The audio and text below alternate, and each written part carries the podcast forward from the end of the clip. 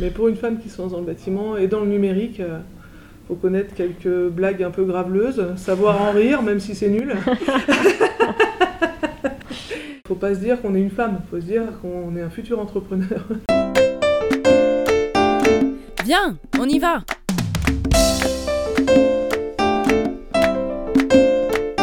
Le podcast des artisans et des paysans en mouvement. Signé La Julio.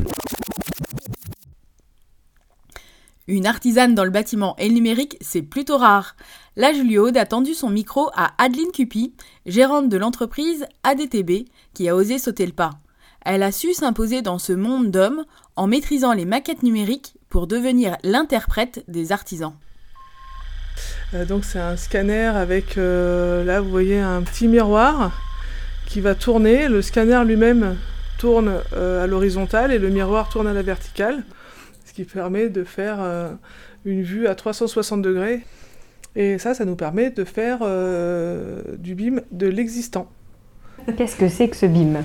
Le BIM, le BIM, le principe du BIM.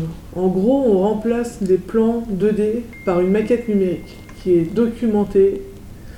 C'est-à-dire que tous les objets qu'on met dans notre maquette 3D ont un nom, une fonction précise. Une porte, c'est une porte euh, en bois qui a une marque, qui un coût. On, on peut même indiquer à quel moment elle sera posée. Enfin, il y a plein, plein d'infos dans la maquette. On s'en sert de base de communication et euh, chaque entreprise donne toutes les infos de son lot précis.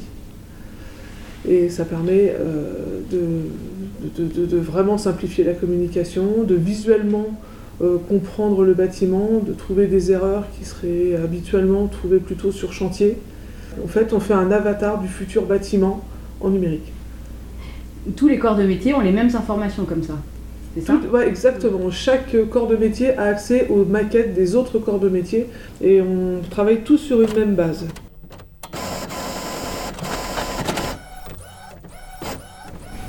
On fait en plus de la maquette BIM, on va dire de conception, on fait aussi beaucoup de maquettes BIM d'existants. Et on redessine des maquettes de bâtiments existants. Euh, et c'est quoi l'intérêt de faire de l'existant? Bah, ça permet de l'agrandir, de le modifier, de le, de le transformer euh, en BIM. C'est-à-dire jusqu'au jour jusque-là, souvent le BIM, c'était plutôt euh, de la conception, c'est plus facile. On a des, bibliothèques euh, sur Internet qui sont disponibles. Et, alors que l'existant est, plus contraignant, puisque les fenêtres qui sont là, elles sont pas forcément...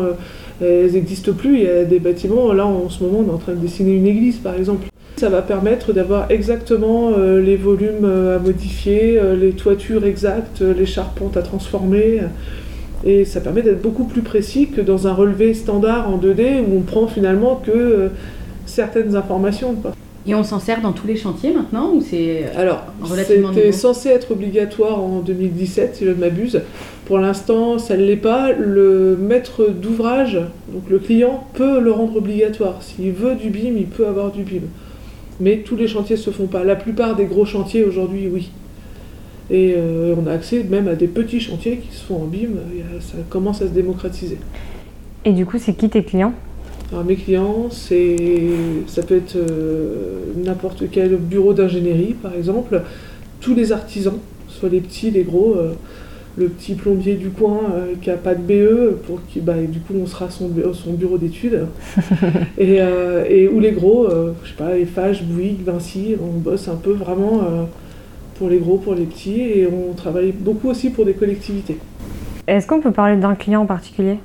Oui, j'ai été démarché par des entreprises qui font, qui font de la sécurité en tout genre, c'est-à-dire sécurité euh, enfin, ce qui est balistique, euh, même euh, peut-être antiterrorisme, enfin il y a plein de choses spéciales. Et du coup, je suis missionnée par ces entreprises. Alors là, je travaille chez eux, dans des locaux fermés, protégés, pour faire des projets un peu plus confidentiels. Confidentiels pour des ministères, pour des ambassades. Et euh, en gros, euh, je peux faire, euh, je peux modéliser des bâtiments qu'on va faire péter virtuellement derrière pour savoir si tout va bien au niveau des évacuations. c'est moche, un peu. J'ai des belles maquettes et on pas pour les faire péter. Après, je peux aussi travailler pour la plus petite commune de Loracher où il y a 90 habitants. J'ai fait l'octroi du cimetière en 3D. c'est très varié. Oui, c'est ça, exactement. Lance un scanning. Donc voilà, là, euh, voilà, il va nous faire un scan de la pièce entière. Là, il y en a pour 2 minutes 15. 2 minutes 15 et il nous relève le- le- la, la pièce entière au millimètre près. Ça permet d'avoir vraiment tout l'ensemble du bâtiment, euh, point par point. Tous les millimètres de bâtiment sont relevés. Est-ce que tu peux nous dire dans quel bâtiment et dans quelle ville tu te situes? Alors, on est à Blois. On est logé par Groupama. On est dans les locaux des startups Groupama, Groupama Up. On est hébergé euh, vraiment pour nous aider à nous lancer. Et donc, on partage euh, les locaux avec d'autres entreprises. Et donc ton entreprise, Adeline, c'est une start-up. D'après Groupama, oui. Je ne sais pas trop ce qu'on peut définir, ce qui définit une start-up, si c'est une entreprise qui fait du numérique, euh, enfin, on le voit un peu comme ça. Après, on est un peu un ovni, on va dire, parce qu'on fait un peu des choses un peu décalées par rapport aux autres. Mais je sais pas si on peut, je sais pas ce que vous voyez par start-up? Groupama trouve que oui. Alors, qu'est-ce qu'une start-up? La start-up est liée à la notion d'expérimentation d'une nouvelle activité avec un risque difficile à évaluer et à la recherche d'un modèle économique. Trois conditions s'imposent à la start-up la perspective d'une forte croissance, l'usage d'une technologie nouvelle et le besoin d'un financement important.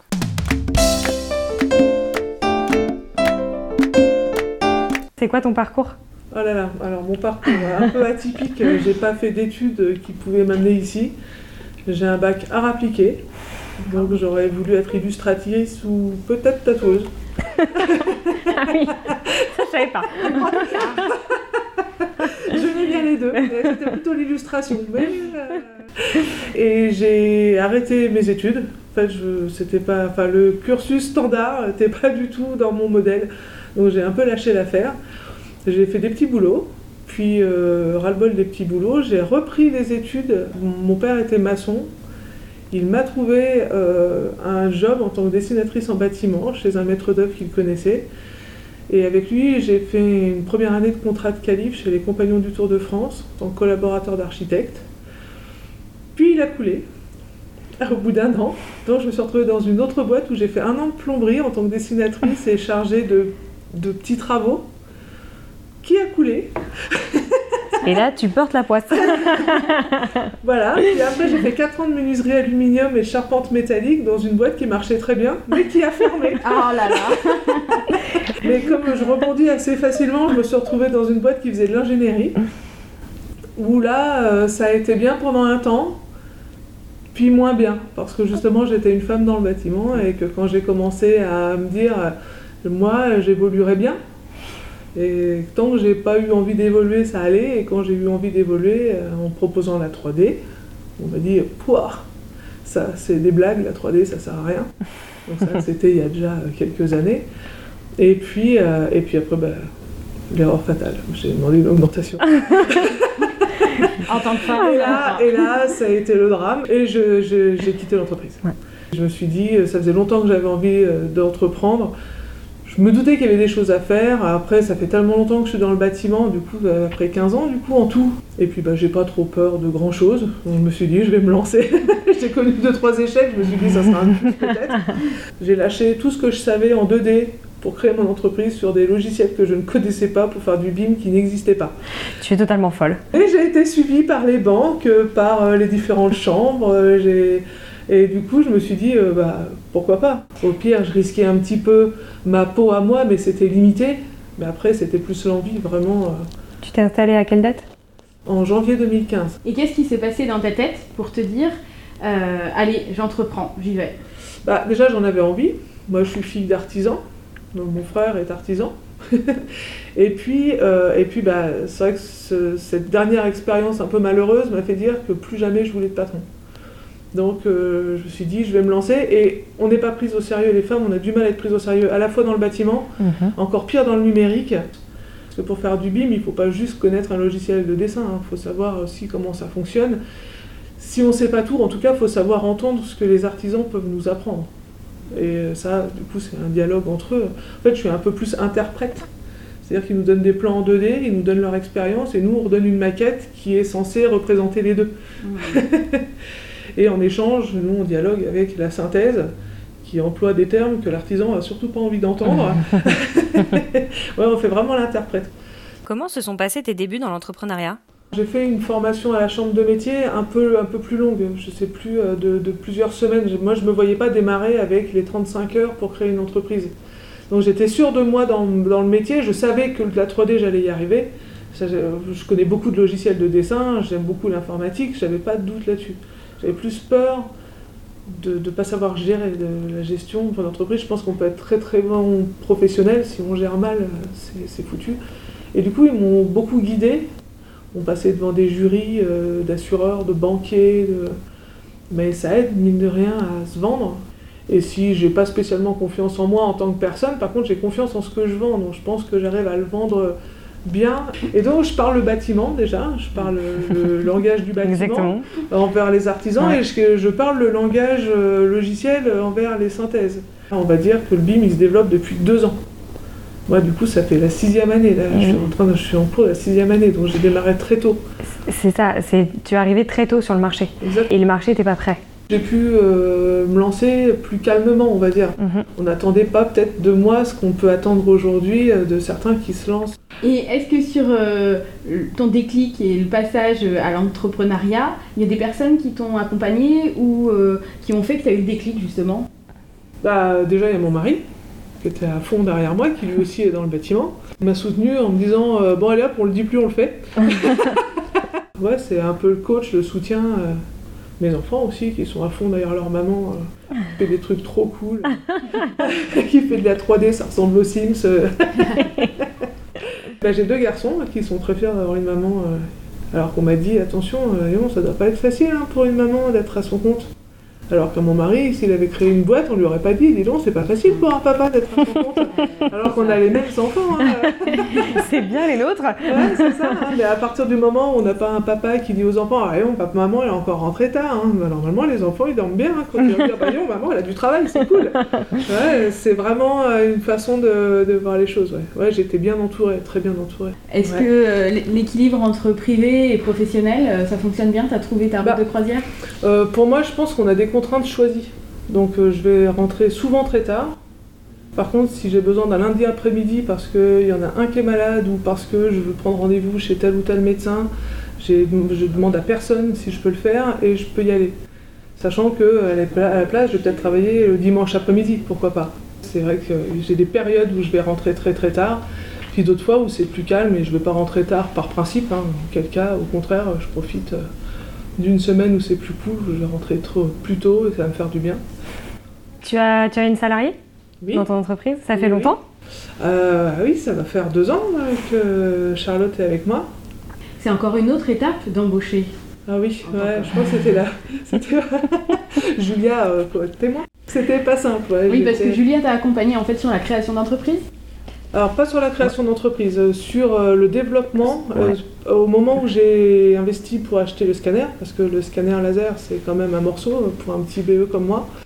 Et puis bah, l'embauche de Charlotte. Ça a été fait en même temps. Ouais, Quand je suis arrivée en fait pour te rencontrer dans, dans le cadre de mes missions en chambre des métiers, ça faisait je crois trois ans que tu avais une trésorerie où justement tu n'arrivais pas forcément à ce que ce soit jamais régulier. Voilà, c'était pas stable.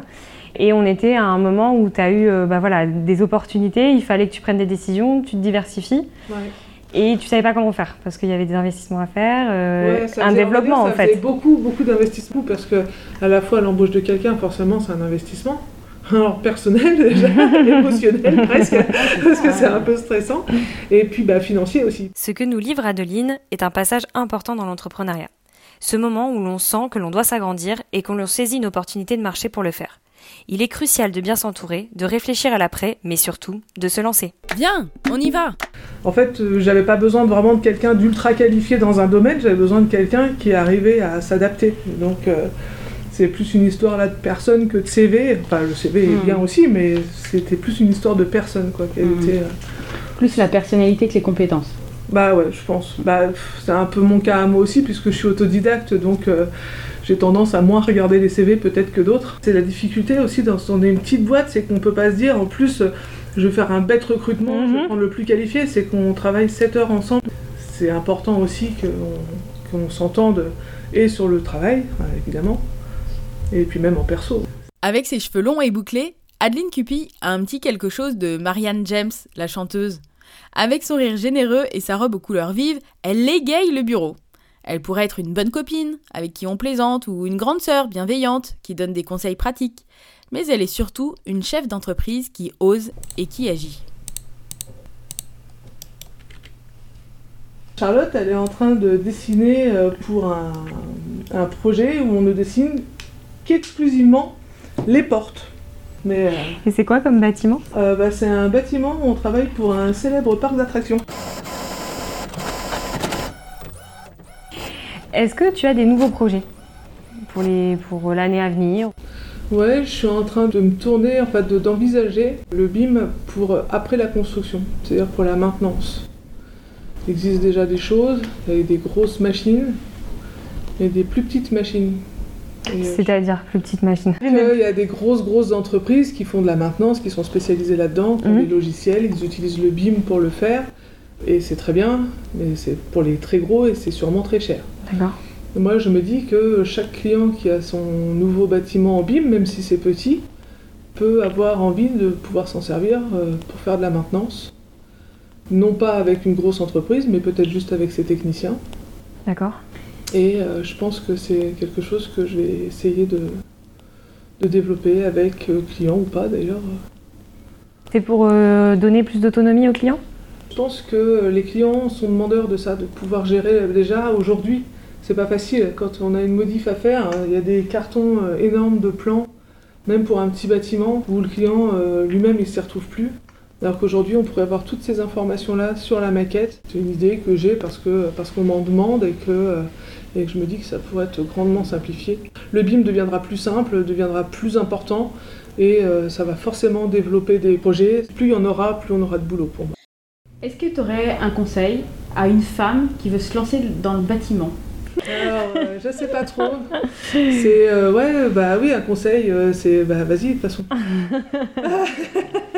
Écoute pas, euh, tes enfants ils vont bien dormir le soir même si tu rentres tard. après, après, faut le vouloir. euh, c'est pas que pour les femmes, ça, hein, vraiment. hein. Mais pour une femme qui se lance dans le bâtiment et dans le numérique. euh, faut connaître quelques blagues un peu graveleuses, savoir en rire, même si c'est nul. Et puis, euh, ouais, bah, foncez, de toute façon. je pense que, ouais, faut pas se dire qu'on est une femme, faut se dire qu'on est un futur entrepreneur. Et donc si on te dit viens, on y va, tu nous emmènes où? Oula ah Bah, ça, ça dépend. C'est viens, on y va, ça dépend pourquoi. Parce que je suis quand même euh, quelqu'un d'assez peureux, pas lent, ou en tout cas posé, si, si, je suis quand même euh, toujours très, très inquiète. Et quand on y va, on va attends, je vais voir, et en général, j'y vais. Il me faut un temps d'adaptation, et après j'y vais, mais souvent pas, très, pas si long que ça. Mais là, c'est toi qui choisis. Tu nous emmènes où? Je sais pas, euh, on va être dans le futur. J'arrive pas à tenir en place, euh, j'aime bien voir un peu plus devant. Et ce serait quoi ton futur ou ton monde d'après, comme c'était la mode en ce moment? Mon monde d'après, dans, en, en tant qu'entreprise, ça serait peut-être de développer des services où on se spécialise peut-être métier par métier, on répondrait mieux à nos clients. Parce qu'aujourd'hui, on fait du généraliste, mais à l'aide avec l'aide de nos clients, c'est bien, mais parfois on sent que ça les arrangerait bien qu'on leur enlève encore un peu plus de boulot. Je D'accord. pense que ça serait pas mal. Pour ça, il faut avoir les personnes compétentes aux bons endroits. Après, euh, sinon, euh, là tout de suite, euh, avec la température qu'il fait, là j'irais bien euh, plus euh, en vacances. Très bien, mais merci beaucoup. Merci beaucoup, Adeline. Je vous en prie. Viens, on y va